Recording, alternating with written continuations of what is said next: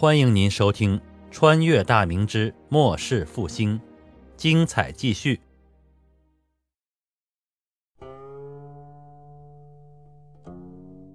幕府军实施的明修栈道、暗度陈仓之计，最终获得成功。几万名农民连续数天于夜色之中，在关门海峡对面大张火把，做出一副大军强渡的姿态。巨大的喧嚣叫嚷声在几百丈的海峡对面清晰可闻。池田辉正在与松潘家木、伊藤佐人紧急商议过后，连夜将全部的军队调集到海峡最窄之处，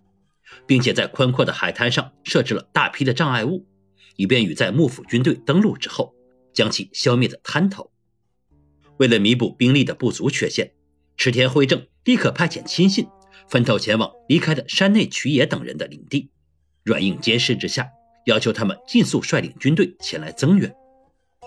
但幕府军却趁着联军集中一处之时，利用夜色的掩护，用几十艘大小各型船只，将五千余先头部队运送到了九州岛，并随即向前侦察推进，为主力登陆提供掩护。这五千余人的前锋之中，有着一千骑兵，也是幕府军对付联军的杀手锏。统帅幕府大军的，仍旧是上次被联军击败的若年纪宋平一郎。这次出征前。他在德川家光面前发誓一雪前耻，一定将会剿灭九州岛这伙叛贼。若是再输，他会切腹自尽以谢天下。通过前几次与联军交战失败得出的经验，宋平一郎得出结论：联军火气凶猛，不能正面力敌，必须采用其他的应对策略。由于幕府军登陆地点距离联军防御处尚有三十余里的距离。加上联军上下注意力都放在对岸，所以直到第二天上午，幕府军主力一万多人登陆九州岛，前锋已经逼近到身后十里之地时，池田辉正等人才发觉自己上当了。当日下午未时许，幕府军与联军之间的战斗再次打响，但这次败北的却是联军。在宋平一郎的部署和指挥下，幕府军以四千轻卒正面吸引联军火力。然后用骑兵突袭联军左翼，以六千名武士攻击联军右翼。结果战斗打响不到一刻钟，联军左翼伊藤藩便被幕府骑兵突破，被杀乱阵型的左翼败兵在骑兵的砍杀下四处逃散，引发联军人心大乱。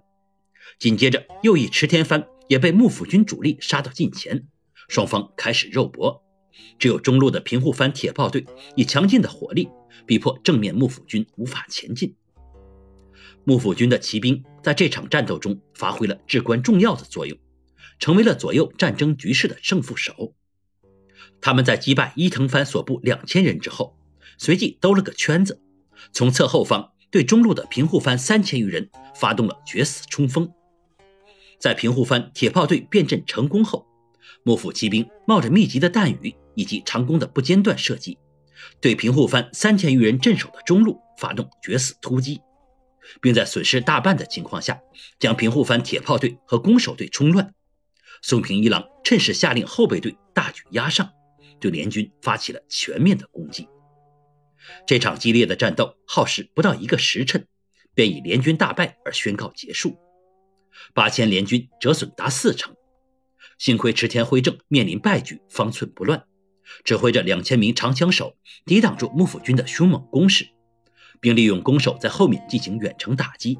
掩护伊藤藩以及平户藩的败兵向东南方向后撤，这才没有造成联军大面积的溃败。而幕府军因为骑兵损伤太重，主力在与联军近战时也是损失不小的缘故，所以暂时失去了继续追击的能力，只能眼睁睁看着联军交替掩护着退去。随着联军因局势不利的因素，不得不一路折向西南方向回到老巢，幕府大军陆续渡过了关门海峡，登陆九州岛。为了彻底剿灭九州岛的叛军，德川家光这次从本州岛以及北海道等地调集了五万余名军队，可谓是下了血本。在大军全部登陆九州岛，并且休整数日后，松平一郎大旗一挥，五万大军分左、中、右三路齐头并进。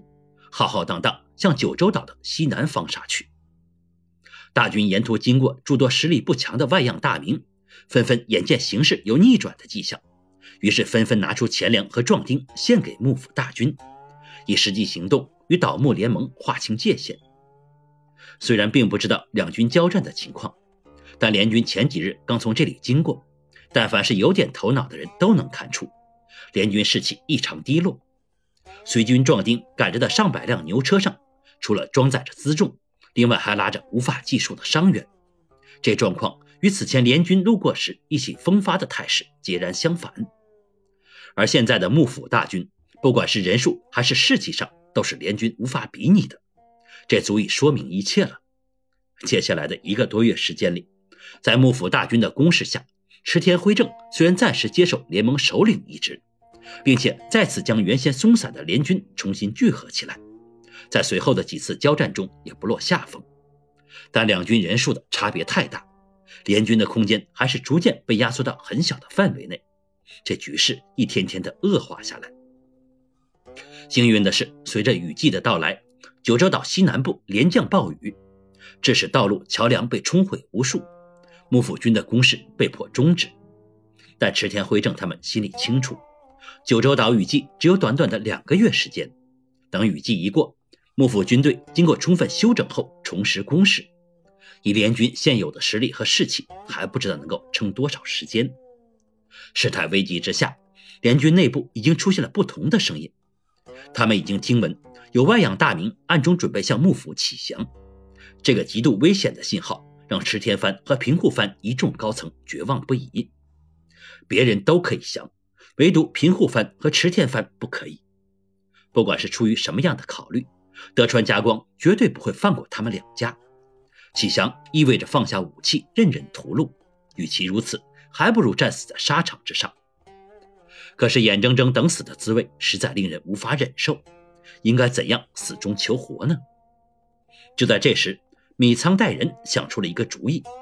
向大明朝廷求助，请求大明派遣军队登陆日本本土，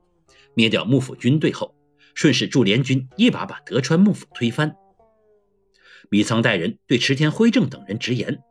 大明朝廷援助军械一事，其目的就是将倾覆德川幕府，成立亲大明的新幕府。现今这局势下。唯有大明火速派遣大兵过来，才能挽救危局。经过再三考虑，为了保命，池田辉正等人同意了米仓代人的提议，并立即与郑家驻留在长崎的相关人员取得了联系。您刚才听到的是长篇历史穿越小说《崇祯八年末世复兴》，